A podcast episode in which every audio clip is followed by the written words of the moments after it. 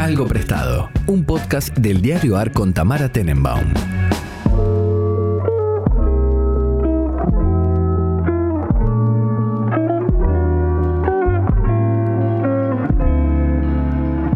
Buenos días, buenas tardes, buenas noches, cuando sea que estén escuchando este podcast. Nosotros estamos aquí con mi amigo personal Pablo, Pablo Periluca. No sé por qué me costó decirlo esta vez. ¿Cómo estás, Pablo?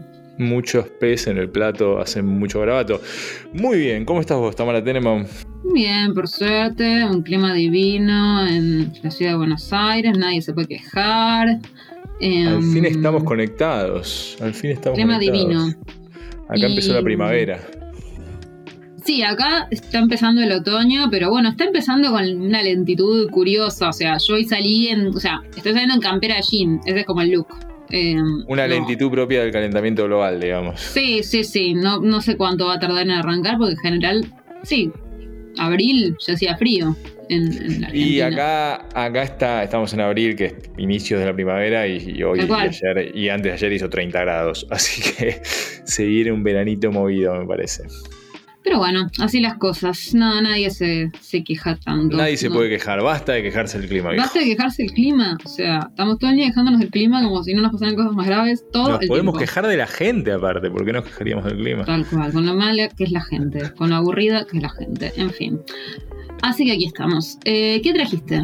Traje tres cosas, eh, calculo que algo viejo, algo nuevo y algo que me dio Uji, no sé cómo cuenta eso. Eh, un tema. Un tema, eh, pero voy a empezar con lo viejo, que en realidad no está, bueno, es que eh, como todas las categorías eh, son... creadas por la mente. En fin, eh, estuve viajando, últimamente tuve que ir el fin de semana a México y aproveché el vuelo de ida y, vuelta para ver eh, los siete capítulos. Sí, estuvo bueno. eh, pero al margen del viaje a México, aproveché los siete capítulos para los siete capítulos, los dos viajes ¿Aprovechaste para ver los viaje siete para ver siete capítulos de...? una serie nueva que sacó Netflix, que no les voy a mentir, no es muy buena. ¿Y por qué la Eh, estamos serie se llama, pero eh, esperamos un segundo, la serie se llama Transatlantic. No es muy buena, aunque es entretenida y aparte toca un tema que a nosotros que podés considerarte parte del mundo medio nerd, eh, nos puede llegar a traer. ¿Qué Eh, es? y, y voy a hablar de la serie, pero voy a hablar sobre todo del protagonista principal de la serie, que es Taran Taran Albert Hirschman. No sé si sabéis quién es Hirschman. No, ¿cómo se escribe? Hirschman, H-I-R-S-H-M-A-N.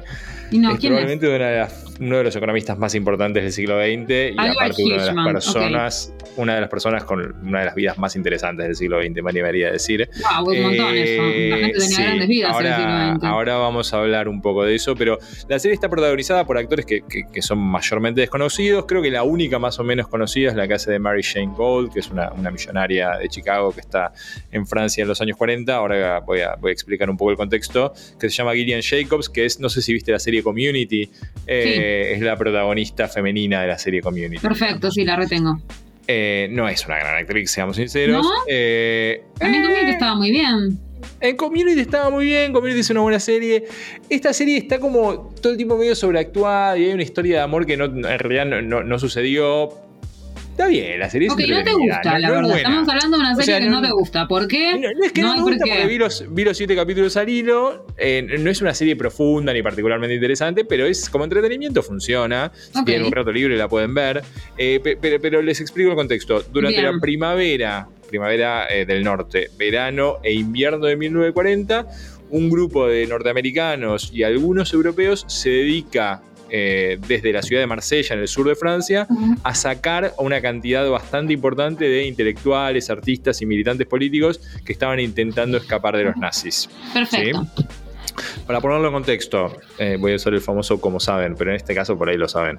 Eh, al poco tiempo de, de que empieza la guerra, lo- los nazis muy rápidamente superan la, la famosa línea Maginot, que era la que habían construido los franceses para detener su avance, y a través de los Países Bajos y de Bélgica básicamente destruyen al, ejército francés en muy poco tiempo. Y el 14 de junio eh, las tropas nazis ya están en París. ¿no? El resultado de eso es que bueno, los dos países terminan firmando un, armisticio. El norte del país queda, queda ocupado por los nazis. Las provincias del, este, digamos, de Alsacia y Lorena, que son las famosas provincias en disputa entre, entre Francia y Alemania desde muy atrás, eh, pasan a, ser anexadas por los alemanes. Y el sur de Francia queda bajo lo que se conoció como la Francia de Vichy, eh, que, estaba al mando de una persona que se llamaba el general Petain, pero que, en la práctica era medio un régimen títere de los, de los nazis. Ahora bien, con la llegada de los nazis a París, esto está descrito en un montón de películas y de, libros y demás, hay millones de personas que se empiezan a movilizar hacia el sur, escapando de los nazis, no solamente judíos, sino gente digamos, preocupada por, por el avance del nazismo en general y, por, y de una tropa, ejército de ocupación, y entre ellas viajan un montón de artistas, militantes y filósofos franceses, pero no solo, porque también en París en ese momento ya estaban un montón de alemanes y de otras nacionalidades, pero sobre todo alemanes, que ya habían escapado de los nazis desde el momento en el que Hitler toma el poder eh, en 1933. Entonces, en este contexto se sitúa la serie. La serie ah, cuenta la historia de lo que se llamó el Emergency, Rescue Committee, como el Comité de Rescate de Emergencia, que fue una organización ligeramente paraestatal, organizada por norteamericanos, para sacar personalidades ilustres desde el terror nazi, digamos, escapando del terror nazi hacia Estados Unidos. Nosotros ya sabemos que muchos terminaron en Estados Unidos, eh, porque los, conocemos la historia de Marcuse, porque conocemos la historia de Hannah Arendt, porque conocemos la historia de muchos de estos personajes, pero lo curioso es que la serie, que tiene un poco de fantasía, pero cuenta un poco esos hechos, cómo sacaban a la gente concretamente de distintos a través de distintos mecanismos, cómo conseguían las visas para ir a Estados Unidos, cómo cruzaban los Pirineos para escapar a Francia y desde allí hasta Lisboa para poder ir a Estados Unidos y demás, eh, en, esos años, va, en ese año pero muchas de las cosas eh, de la serie son reales, no sé. Eh, y, la serie, aparte de estar protagonizada por Hirschman, aparece todo tipo de personajes del mundo artístico e intelectual de esos años. Aparece Hannah Arendt como un personaje, aparece Walter Benjamin, ah, aparece Mark Chagall, Max Ernst, eh, Víctor Serge, el, militante. aparecen una serie de personajes que efectivamente existieron, que efectivamente se escaparon y que efectivamente se escaparon gracias a la acción combinada de fundamentalmente dos personas, si bien era un grupo más grande. Una era Brian Frey, que era un, gringo, un periodista gringo, que, fue el que, el que, uno de los dos que comanda la operación, y el otro es el personaje del que quería hablarles hoy, que es eh, Albert Hirschman, que en la serie aparece como una especie de, Latin lover, hipercanchero y un personaje muy peculiar. Eh, en parte lo fue, eh, Hirschman nació en, Berlín en 1915, en el seno de una de estas familias judías de origen, pero que como vi justo, escribiste vos la, nota sobre Pesaj y, la secularización del judaísmo el otro día, eh, no vamos a decir cuándo para no decir la fecha, eh, pero viene de, una de esas familias eh, integradas a la vida secular, crece durante la República de Weimar, después del fin de la, Primera Guerra Mundial, y en 1933 se tiene que escapar a París donde, por, el ascenso del nazismo, donde empieza a estudiar, hace como una especie de curso y doctorado en, economía entre la Sorbona, la London School of Economics y la Universidad de Trieste, con la particularidad de que en el medio, en 1936, se toma unos meses libres para, como muchos intelectuales de la época, ir a pelear eh, en la Guerra Civil Española, forma parte de las Brigadas Internacionalistas. 1936, Hirschman tenía 21 años. Eh, finalmente se doctora en 1938 y cuando empieza la Segunda Guerra Mundial se escapa hacia el sur de Francia después de haber estado, después de haber conseguido sus primeros trabajos en París y es allí donde tiene, tiene lugar esta serie, ¿no? Mientras Hirschman está en Marsella, esconde gente en un hotel que se llama el Hotel Splendid, al mismo tiempo negocia con el cónsul y el vicecónsul de Estados Unidos con todos los mecanismos que se puedan imaginar, visas para poder sacar a esta gente de, ahí, y finalmente logra eh, él mismo conseguir una visa que le gestiona un primo que tenía que ya estaba en Estados Unidos. Imagínense que a todo esto Hirschman tenía 25 años, eh, ya había formado parte de las brigadas internacionalistas en, España, ya había peleado eh, contra los nazis en Europa. Eh, ya había, ayudado a sacar un montón de gente, pero aparte toda su familia estaba desperdigada por lugares, mucha de ella ni siquiera sabía dónde estaba, porque algunas de sus hermanas habían ido a Londres, otras sabían que estaban en Estados Unidos, pero bueno, clásica historia del mundo de la Segunda Guerra Mundial.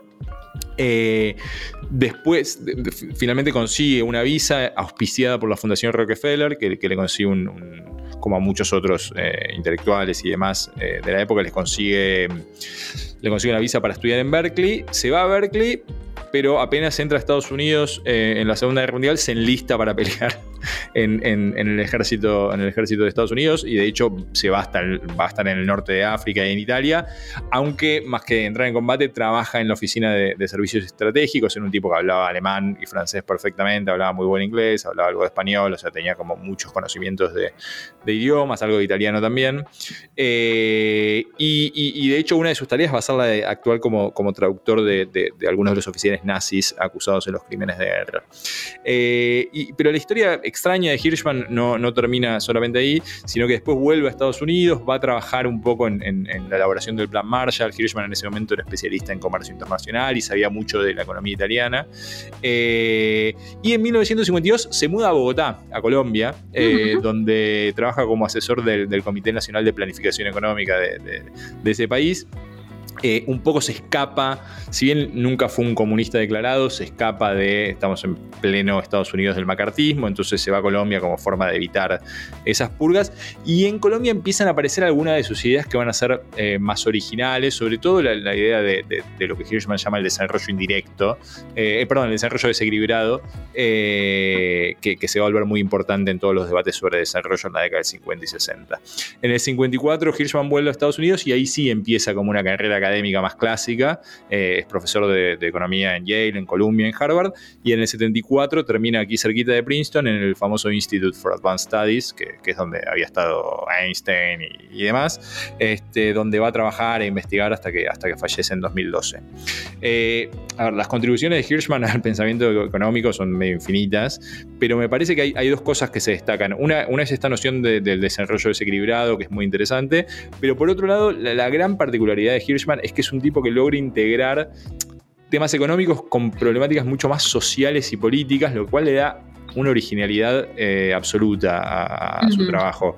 No, no voy a hacer un repaso de su obra, eh, pero por ahí los, dos libros de economía más clásicos son La Estrategia del Desarrollo Económico, que es de 58, y Viajes hacia el Progreso, de 1963 y sus análisis más políticos de la economía, para mí dos de los mejores libros escritos en el siglo XX, uno es Las pasiones y los intereses eh, y el otro es lo voy a traducir, no queda tan bien, pero es Salida, Voz y Lealtad, eh, Exit, Poison, Loyalty, que es un libro de 77.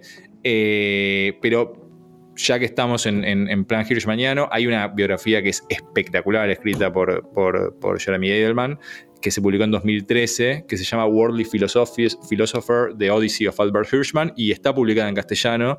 La traducción no me gusta tanto, pero es El idealista pragmático, la Odisea de Albert Hirschman, que le recomiendo no enfáticamente. A vos, por ejemplo, te va a encantar, porque es una de esas vidas eh, extrañísimas de un tipo muy, muy peculiar y si la podés leer en inglés y si la pueden leer en inglés, les recomiendo porque está, eh, la verdad que está muy bien escrita. Así que, y si no, se pueden ver la serie, eh, comer un poco de pochoclos y disfrutarla. Algunas de las cosas que pasan en la serie son verdad, otras no, no, no tanto, están un poquito eh, maquilladas, pero la, la, la, base de la historia es verdad.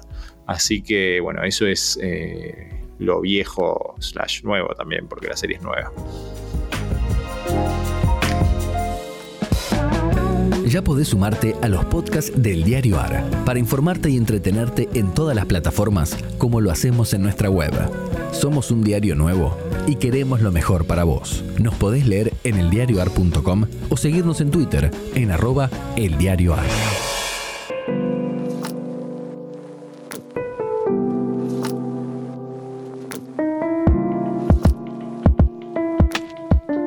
Me encanta. ¿Eso es nuevo entonces?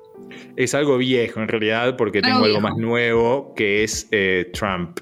Perfecto, eso fue viejo y ahora vamos a la novedad, que fue Trump. ¿Qué pasó con Trump? Sí, Trump. Bueno, te enteraste de las novedades, ¿no? Más o menos, pero soy franca, no lo estoy siguiendo tanto. El 30 de marzo, eh, un jurado de Manhattan, en Nueva York, eh, acusó por primera vez a Donald Trump por su papel en el pago de dinero, básicamente, para mantener en secreto una, relación con una estrella porno que había tenido. Eh, esto, por obvios motivos, es clave. Eh, por un lado porque eh, se vienen elecciones el año que viene y Trump es uno de los que está intentando eh, participar de las elecciones, con lo cual eh, tiñe todo el debate electoral o le da otro condimento al debate electoral en Estados Unidos. y por otro lado porque bueno, convertiría a Trump en el, primer presidente de la historia de Estados Unidos o expresidente en enfrentar cargos criminales, que es algo ah. que nunca había pasado. ustedes saben que no es la primera vez que intentan eh, que intentan eh, acusar a, Trump con este tipo de crímenes, eh, pero la verdad que un poco como el señor Burns y su ejército de abogados ha, logrado, ha logrado evitar esos cargos históricamente, de hecho tiene como esta especie de aura de invencibilidad que, parece que se le está empezando a acabar. Trump ya está un poco en el ojo de la tormenta legal, fundamentalmente por la investigación que se está llevando a cabo por su papel en, tanto en la toma del Capitolio en 2021, en enero de 2021, como en todos sus intentos por desconocer las elecciones de 2020. Eh, pero, pero a diferencia de esto, digamos, eh, esto es algo que sucedió antes de la presidencia de Trump, eh, que en realidad el, pago de esta, de, este, de esta coima, digamos, o de este, esta plata de esta plata de, modo de chantaje, em, sucedió durante los últimos eh, días de la campaña electoral de 2016, o sea, justo antes de que eh, Trump fuera, fuera electo. Eh, a ver, algunos datos importantes de qué es lo que está pasando. Trump obviamente desconoce las acusaciones, dice que es todo mentira, que hay una casa de brujas en su contra y que, en realidad es Biden que está, está manipulando absolutamente todo para, no permitirle gobernar Estados Unidos nuevamente. Eh, hay otro elemento que, el testigo principal de, los fiscales es una persona que se llama Michael Cohen, que fue colaborador de Trump hasta 2018 y que después renunció y que enfrenta sus propios cargos por otro montón de motivos, este, pero que es el que le pagó 130 mil dólares a, esta Daniels, que es la, actriz porno, para que no hablara del el vínculo de, que había tenido con, con Trump. Eh, un poco lo que está planteando o lo que declaró Cohen y es lo que retoma la fiscalía es que Trump le dio la orden a Cohen de sobornar a la actriz porno y que Trump y su empresa familiar, digamos, la, organización Trump, ayudaron a ocultar todo esto y le fueron haciendo reintegros a Cohen, a Cohen, que es el que le había pagado a la actriz porno, eh, como gastos, intentando disfrazarlo mm. de gastos legales. Lo cual es un problema porque, de nada, es un delito de malversación. Es fraude o algo así, sí. Exactamente. Eh, todavía no se conocen bien los cargos específicos. Eh, pero, pero se, están concentrando, se están concentrando en eso. No hay, digamos, no hay garantías de que vaya a haber un fallo condenatorio. Eh, la idea que tienen los fiscales es poder combinar un cargo relacionado con, digamos, con registros falsos, o sea, dentro de la organización empresarial de Trump, con una violación de las leyes electorales, o sea, como intentar ligar el hecho de que estuviese sobornando a la actriz porno con el hecho de que estaban intentando encubrir, eh, encubrirlo justo en el medio del proceso electoral. Claro. La verdad que es poco probable que, Trump termine en la cárcel por esto, pero no deja de sentar un precedente muy importante Igual hay que esperar porque, bueno, eh, recién vamos a tener novedades de esto entre diciembre y enero, viste que los tiempos de la justicia son a veces un poco lentos, eh, pero si hay juicio, que es probable que lo haya, eh, va a comenzar el año que viene. Imagínate lo que puede llegar a ser, digamos, Imagínate lo que puede llegar a ser Estados Unidos. Los que somos tenemos la edad que tenemos vos y yo, recordamos todo el proceso de, Lewinsky, ¿no? Un poco como, como ese show que encima fue con un presidente en ejercicio, fue bastante intenso. Eh, fue con un presidente de ejercicio y me parece que en ese caso se jugaba más eh, lo moral y lo ético que lo estrictamente criminal. Eh, en este caso... Sí, de hecho es bastante interesante eso, si uno lo piensa, porque mm, lo gracioso era que no había ninguna discusión sobre la, la, cuestión del abuso de poder, que hoy sería la discusión, ¿no? Exactamente. Hoy sería como un, presidente eh, acosando a una chica jovencita en una oficina. Hoy sería la pregunta de qué, chances tenía ella de decir que no. Pero, Exact, exactamente. Eh, pero era una pregunta que en ese momento no aparecía, la pregunta era por la integridad de su matrimonio. Pero, Exacto. Sí, pero sí fue un circo Eh, grande igual, fue un circo Sí, re grande en Estados fue un Unidos, fue flor re de- complicado. Sí, sí, sí, sí, sí, sí, sí, fue un flor de tema. Eh, y, y el otro por ahí antecedente más obvio es el de Nixon con Claro. Watergate. Pero en realidad ahí Nixon está acusado no de, por Watergate, igual después le, le- le- le dan el, el perdón presidencial, pero no está acusado por Watergate per se, sino más por obstruir la investigación de la justicia. Claro. digamos. Entonces no, no es un delito criminal en el mismo sentido que lo es, que lo es este. Eh, la verdad es que yo no sé qué, qué efectos puede llegar a tener. Obviamente, para todas las hordas de, de trampistas más duros, eh, esto es simplemente una confirmación del Deep ¿Pero State. quedan de- trampistas de- muy duros o, o son como republicanos de derecha que están buscando otro líder? O sea, Trump sigue teniendo valor como líder político, eso es lo que yo No, pregunto.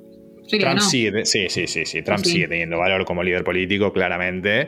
Eh, de hecho, es uno, va a ser, si no pasa nada raro, uno de los contendientes a la elección de- Ok. de- del candidato, por lo menos de candidato republicano. El otro que está picando en alto es el, el- el gobernador de Florida, que en algunos sentidos es incluso peor que Trump, porque Claro. eh, aparte de ser igual de conservador, igual de, de retrógrado que Trump, es bastante más inteligente, me da la sensación. Y eso lo vuelve un candidato de Santis, lo vuelve un candidato bastante preocupante. De hecho, lo que está pasando en. Florida ¿Cómo en este momento, eh, de Santis. De Santis. Eh, lo que está pasando con Florida en este momento, con el tema de la educación superior, es bastante impresionante. ¿Qué está pasando? El tipo lo que hizo fue banear básicamente de la enseñanza superior de Estados Unidos un montón de temáticas que tengan que ver con diversidad, ya sea sexual, de, racial, etc. o sea, en la educación universitaria. En la educación universitaria Claro. canceló o está intentando cancelar eh, el tenure, que es como la, la, Ujú. la posición que tienen los profesores que los vuelve eh, medianamente independientes respecto a las autoridades de turno. Eh, y aparte está pidiendo reevaluar el tenure de casi todos los profesores de- del sistema universitario público de, de Florida eh, y evaluar si, si, si les mantienen esa posición o no. Hay de hecho varios profesores universitarios que se están yendo del estado de Florida bastante preocupados por lo que está pasando. Eh, y, y el riesgo sería que, bueno, que esa, esa oleada conservadora, nada, cosas que nosotros ya conocíamos, como esto de que no se pueda hacer educación sexual, como que no se pueda, eh, que se ponga en pie igualdad, digamos, esta idea de que eh, todos los estudios sobre razas se los presenta como una especie de visión izquierdista del mundo que no puede ser impuesta y no puede ser, o sea, eh, problematizar la concepción de raza, por ejemplo, se, se vuelve un problema, digamos, porque es imponerle a otro una visión ideológica respecto a ciertos temas, entonces no se puede hacer más y por ende no se puede discutir de raza. Eh, nada, una especie de relativismo cultural conservador que no, no, no augura muy buenas cosas. Bueno, eso fue lo nuevo, para bien o para mal. Eso fue lo nuevo, un poquito de Trump, un poquito de, de justicia. Y me tocó China. Sí, Eh, y dinastías chinas, gracias, Buji. Eh, me copa el tema, era un poco inabarcable tal como estaba planteado. claro. Eh, o sea, te imaginarás que no puedo hablar de todas las dinastías chinas, fundamentalmente por dos motivos. El primero es que requeriría una cantidad de tiempo infinito. eh, y el segundo es que por obvios motivos, yo trabajo sobre todo siglo XX, siglo XIX, mis conocimientos de la China antigua diría que son más bien rudimentarios, pero aproveché la invitación que, que me hizo Buji para ponerme a leer un libro que tenía ahí en la biblioteca, que había comprado hace un tiempo y que no, no- no había leído, que se llama The Constitution of Ancient China, eh, la constitución de la China antigua, de un, profesor de, la Universidad, de la Law School de, de la Universidad de Beijing, que se llama Su Li, eh, y que supuestamente, yo no conozco el campo de los estudios legales en China, pero se supone que es uno de los teóricos del derecho más importante de China. Eh, pero antes de hablar de lo que dice el libro, lo que les voy a proponer es como una especie de breve repaso de algunas de las dinastías chinas y por qué fueron importantes. No sé qué te parece este Magical Mystery Tour que te propongo. Me parece hermoso. China tiene como tres dinastías iniciales que son previas al inicio, al, imperio, al inicio del imperio chino como tal, que son las dinastías Xia, Shang y Zhou. Eh, estamos hablando de un periodo que va más o menos entre el año 2000 a.C. y el 256 a.C. Eh, en realidad, solo de la Yang y la Zhou hay testimonios escritos de la época que confirman muchas de las cosas que sabemos. Por ejemplo, sobre la Xia, conocemos por testimonios muy posteriores, eh, registros escritos muy posteriores, pero de esas dos sí hay algunos registros de época. Eh, y, sobre todo la Zhou es muy importante porque es cuando viven, es cuando viven en China algunos de los, grandes pensadores chinos, como, por ejemplo Confucio, digamos, ¿no? quizás el más emblemático del pensamiento eh, de China. Eh, pero, pero la historia del imperio, tal como la conocemos, en realidad empieza en el 221 a.C., entre comillas, reciente en comparación a, no sé, a los egipcios o algunas otras civilizaciones previas. Eh, y comienza con una dinastía que se llama Qin. Este, hasta, hasta ese momento bueno, China tiene un territorio gigantesco, como ustedes saben, y estaba compuesto mayormente por, reinos independientes, que es lo que explica un poco la gran diversidad todavía hoy cultural y lingüística que tiene, que tiene China. Y la dinastía Qin fue eh, si bien fue relativamente corta, dura 16 años, pero es la que funda el imperio, centraliza el poder político, eh, homogeneiza el sistema de escritura, que es algo no menor, ahora voy a explicar por qué, y al mismo tiempo hace algo que parece eh, simplista, pero que es muy importante, que es que unifica el sistema de pesos y medidas, que obviamente para facilitar el comercio, para facilitar los intercambios y para facilitar el cobro de impuestos y demás es súper importante. Después de esa dinastía, entre el 206 a.C. y 200 220, anoten las fechas. 220 eh, después de Cristo. En realidad no, porque este es el tipo de cosa que ya que tenemos gente escuchando que solamente va a la universidad, cuando los profesores dicen años, es el tipo de cosa que después sí o sí está en Wikipedia, entonces no hay que anotarlo. Exactamente, no hay que anotar las fechas. Eh, está la dinastía Han, o Han, eh, que se supone que por entonces empieza, en esos años se empieza a establecer lo que después vamos a conocer como la ruta de la seda, que es básicamente las redes de intercambio comercial que es, conectan Asia hacia, digamos, extremo, el extremo oriente con Asia Central y, zonas de Europa y también de, África eh, y bueno, el sudeste asiático. Eh, y tiene que ver con que, con que esa dinastía es la que le toca lidiar con los unos, con las invasiones de, los unos. Este, entonces se tienen que, tienen que mandar expediciones militares hacia el oeste para combatirlos.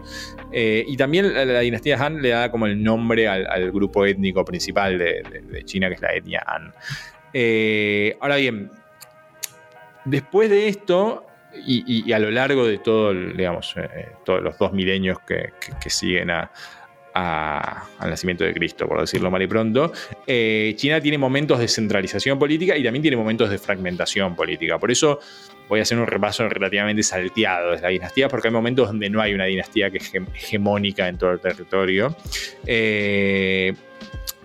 pero, me interesa destacar algunas en, particular. Una de ellas eh, eh, es la dinastía Sui, que, se extiende entre el 581 y el 618, ya estamos hablando de después de Cristo, que es importante porque establece algo que ahora voy a explicar también por qué es, clave, es el sistema de examen imperial chino para reclutar, para reclutar funcionarios de gobierno, eh, que es algo que va a empezar en el 606 y va a terminar en 1905, o sea, va a tener muchísima vigencia y va a ser muy importante para la constitución del imperio chino, y tiene que ver con que hasta ese momento, en general, el sistema de reclutamiento para funcionarios del gobierno se daba entre familias aristocráticas y él se supone, aunque obviamente como cualquier cualquier sistema meritocrático puede fallar y tiene biases y sesgos vinculados a, las familias y la riqueza de las familias de donde viene la gente, pero el sistema imperial eh, de, examen medio que estandariza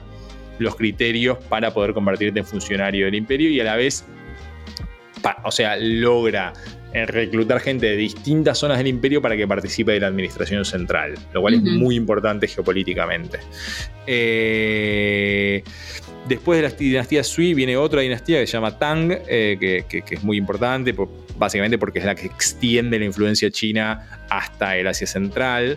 Eh, y, que, son territorios que todavía hoy, hoy China controla de, un modo u otro. Eh, pero si saltamos unos años adelante, quizás las dos dinastías más importantes de, la historia del imperio chino son la Ming y la Qing. Eh, Qing como las que más conocemos. Sí, Qing se escribe con Q, ¿no? Q-I-N-G. Pero primero viene la Ming, que, es la que gobierna China entre 1368 y 1644. Nosotros ya hablamos de la dinastía Ming. Sí, me acuerdo perfecto.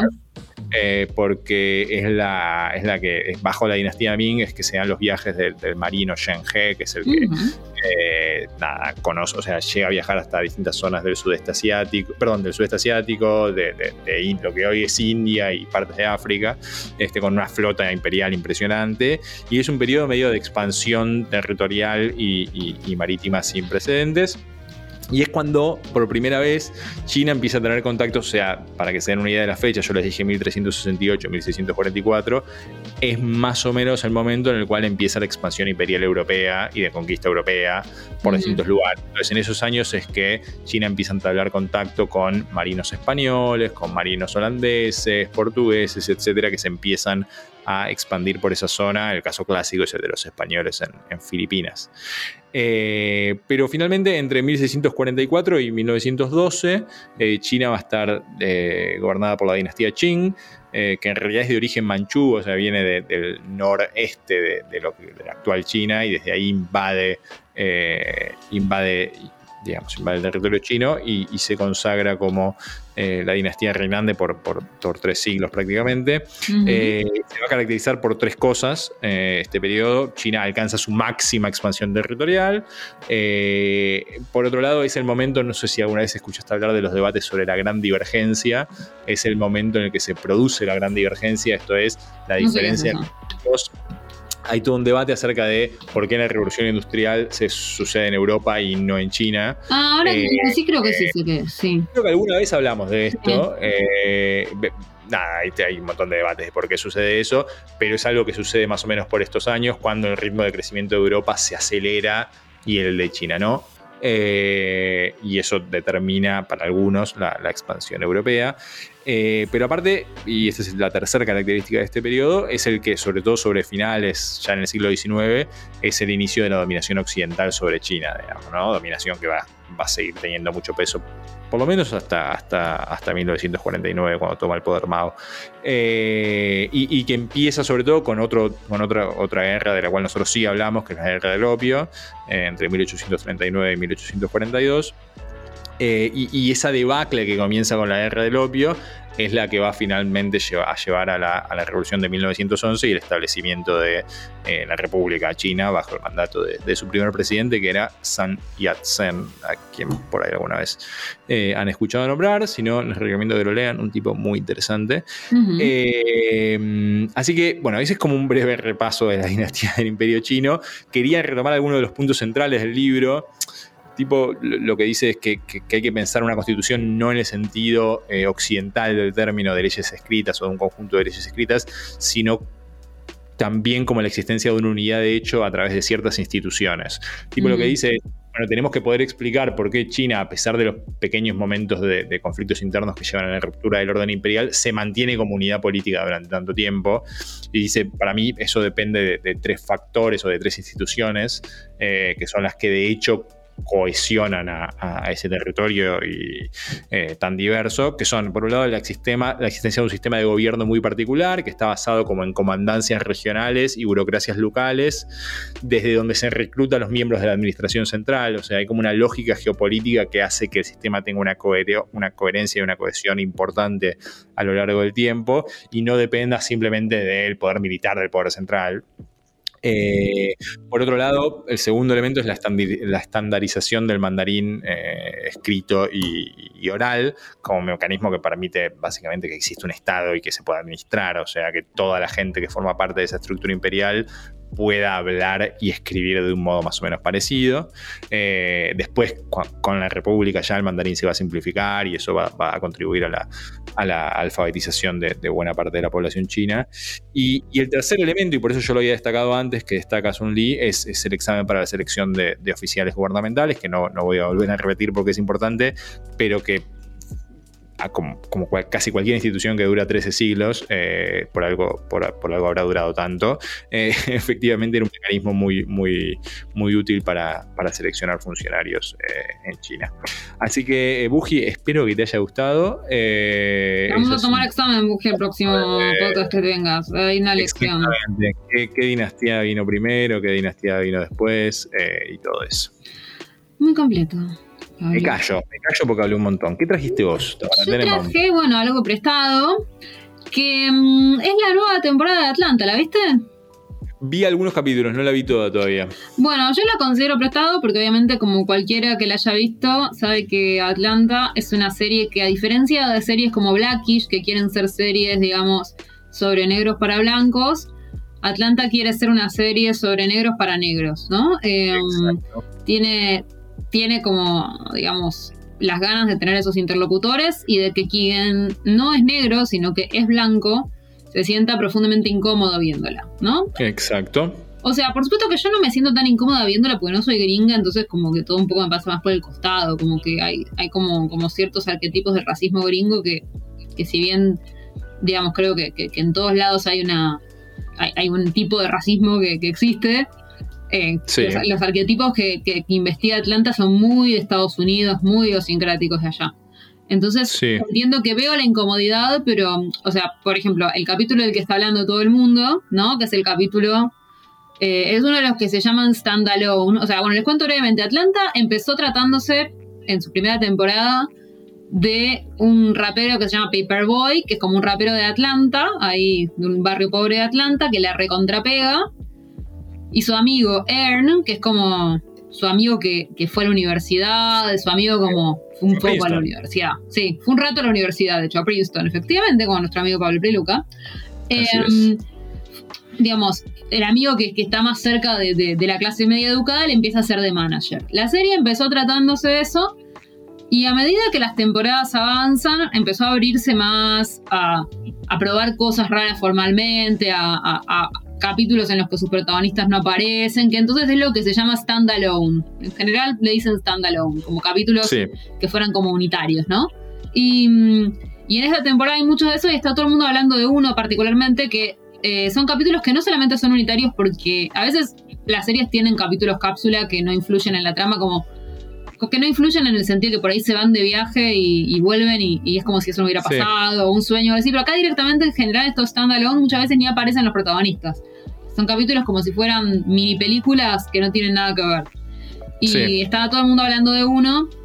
¿De cuál? Que es el que está protagonizado por gente blanca, que es toda, o sea, que, vive en una especie de mundo en el cual es un mundo igual a este, pero como si mañana se empezaran a hacer juicios contra las personas blancas que son descendientes de esclavos, eh, de, propietarios de esclavos, y tienen que pagarles eh, a, los descendientes de los esclavos. Em, sumas millonarias. Entonces todos los blancos se empobrecen y empiezan a tener las vidas precarias que tienen los negros en el mundo que conocemos, básicamente. Y mm, Exacto. está todo el mundo hablando de ese capítulo, por ejemplo, ¿no? O sea, que son capítulos en los que los protagonistas no aparecen. Ya vi un par de gringos a los que no les gustan, eh, pero porque para mí, no sé, son un poco, un poco pavotes, no sé, mucha cosa. Es una serie realmente muy ambiciosa estéticamente. Y, también eso, narrativamente, temáticamente y políticamente bastante dura. O sea, no. A mí me parece. Yo soy bastante fanático de la serie. Yo soy muy fan y es una serie que no tiene. O sea, no hace concesiones, por eso la puse como contra, contra figura de Blackish, ¿no? Que es una serie sobre una familia negra que podría ser prácticamente una familia blanca. O sea, es una familia clase media alta. Eh, que, digamos, justamente. que no me parece mal como exploración también. Porque de hecho, en, un capítulo de, Atlanta se dice algo que, es un poco la premisa de Blackish, que es cualquiera puede ser blanco con la suficiente plata. Em, y, la premisa de Blackish un poco es esa. En, Atlanta también. O sea, esa premisa es cierta. Y de hecho me parece que lo interesante esta temporada es que nos fuimos de Atlanta. En la temporada 3, digamos, eh, Paperboy, que es este rapero al que Ern, el protagonista, Donald Glover, le hace de manager, pega una gira europea. Entonces estamos toda la temporada en Europa prácticamente. Y, eso genera que, entonces veamos efectivamente a Paperboy viviendo entre gente blanca y además entre gente blanca que cree que no es racista. Eso es bastante interesante porque justamente esto que yo decía de que hay cosas que son muy idiosincráticamente norteamericanas, digamos que en Estados Unidos la discusión del racismo está mucho más presente que en otros lugares. Entonces, aquí lo vemos a, Paperboy, por ejemplo, hay un capítulo que se llama White Fashion, que a mí me gusta bastante, donde Paperboy está haciendo como una especie de canje bastante millonario para una marca de, ropa. Y, claro, y como que se encuentra con, la forma de entender el racismo europea, que es como distinta. no es exactamente Sí. igual, ¿no? Entonces eh, hay, hay- hay mucho trabajo con, con eso, con que, que está un poco más negado, pero a la vez existe. O sea, di- distintas formas de, de- de investigar eso. Hay algo que sí uno extraña, eso es cierto, lo vi en alguna review y me pareció que es cierto, que es que uno extraña los paisajes de Atlanta. No es verdad que, que no los extraña. igual, o sea, vos, yo vos los estás hablando de la, vos estás hablando de la temporada que están en Europa. Sí, Esa no es la última temporada, debo esa es la tercera. Esa es la tercera, claro. Sí. Esa es la tercera que ahora está circulando de nuevo en, porque está circulando en Netflix, básicamente. Ah, la subieron en Netflix, ok. Sí, con por eso está circulando ahora. ver. Sí. No, porque la cuarta empieza con un capítulo que. Una Sí. de las cosas que tiene Atlanta que me parece increíble es Por que eso, en la cuarta pocas- vuelven a Atlanta. vuelven a Atlanta y hay pocas series que tengan la capacidad de ponerme nervioso que tiene Atlanta. El capítulo de la, la señora en la silla de ruedas que lo va persiguiendo para apuñalarlo a, a uno de los personajes. Es co- como el capítulo del peluquero, cuando no, no se puede cortar el pelo y que lo va persiguiendo al peluquero toda la temporada. Son capítulos que te generan un nivel de exasperación. Que Sí, sí. es- Tiene, es- tiene es mucho de eso, jugar con las expectativas del, del televidente, digamos. Sí, eso un poco. Sobre todo jugar con, con, con- con- con la impaciencia, con las sensaciones en un sentido muy, muy literal, en un sentido muy físico incluso. Em, pero, pero bueno, o sea, por más que uno en la temporada 3 extrañe, efectivamente después en la 4 vuelven a, a, um, Atlanta. Y por otro lado, a mí me pareció que, que- que está bien el cambio de aire, funciona bien, o sea, es, funciona bárbaro y, y, y me parece que muy honesta también, o sea, yo creo que la, la serie lidia muy bien con esta idea de, bueno, ahora este, este negro tiene plata. O sea, Sí. y, y entonces tiene problemas de negros con plata, ya no tiene problemas de negros sin plata. Esto es interesante, o sea, Sí. y, y me parece que en ese sentido es mucho más honesta que cualquier otra. Entiendo también que para algunos es difícil de ver. A mí me pasa lo contrario. A mí me encanta Atlanta. Yo vería 10 temporadas, nunca me aburre. Eso me pasa. De hecho, Sí, a mí a- a- algún humor, capítulo, a veces, algún capítulo de estos que son medio, alguno por ahí no me gustó tanto, pero en promedio me pareció. La, la de Europa quizás me pareció la temporada más floja de las cuatro. eh, Sí, puede pero, ser. Igual me, pero igual me gustó, o sea, me, me parece una serie inteligente que te hace. no, nada, para mí es brillante y, y además eso. La realidad es que Donald Glover aprovecha la, la libertad que tiene por, por ser quien es, como no lo hace hoy casi ningún creador, ¿no? O sea, yo creo Sí. que muchísimos creadores durante mucho tiempo dijeron, bueno, yo hago las cosas como las dice la industria porque tengo que hacerlo y después se olvidaron de que querían hacer otras cosas. Y Sí. Donald Glover nunca se olvida. Y el famoso no le importa nada. Exacto, no le importa nada y, y por suerte lo bancan, ¿no? O sea, es un Eh, que está milagro yendo, cuando eso está yendo a buscar la policía de fondo. No, sí. De, de esos temas. Coche de bomberos. Así que bueno, Season 3 de Atlanta, si no la empezaron la serie, véanla entera. Y si sí la empezaron, fíjense que Sí, sobre todo porque los dos, las dos primeras temporadas. las dos primeras son una- increíbles. son una Pero bueno, si ya vieron las dos primeras, la tercera ya está en Netflix entera. Y la cuarta circula por. y la cuarta por circula lugares. por liberarte como siempre. Sí, sí, sí, sí, sí, también la pueden ver, también la pueden ver. Eh, bueno, tenés que dejarle un tema a quién?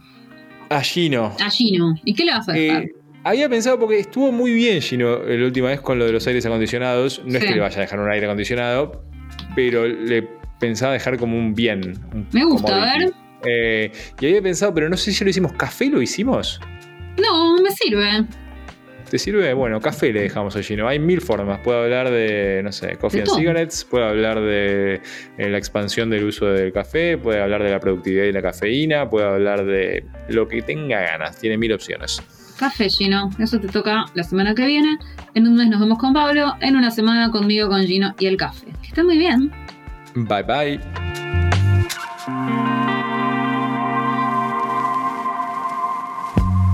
Podcast de eldiarioar.com. Encontranos en Facebook y Twitter como El Diario Ar.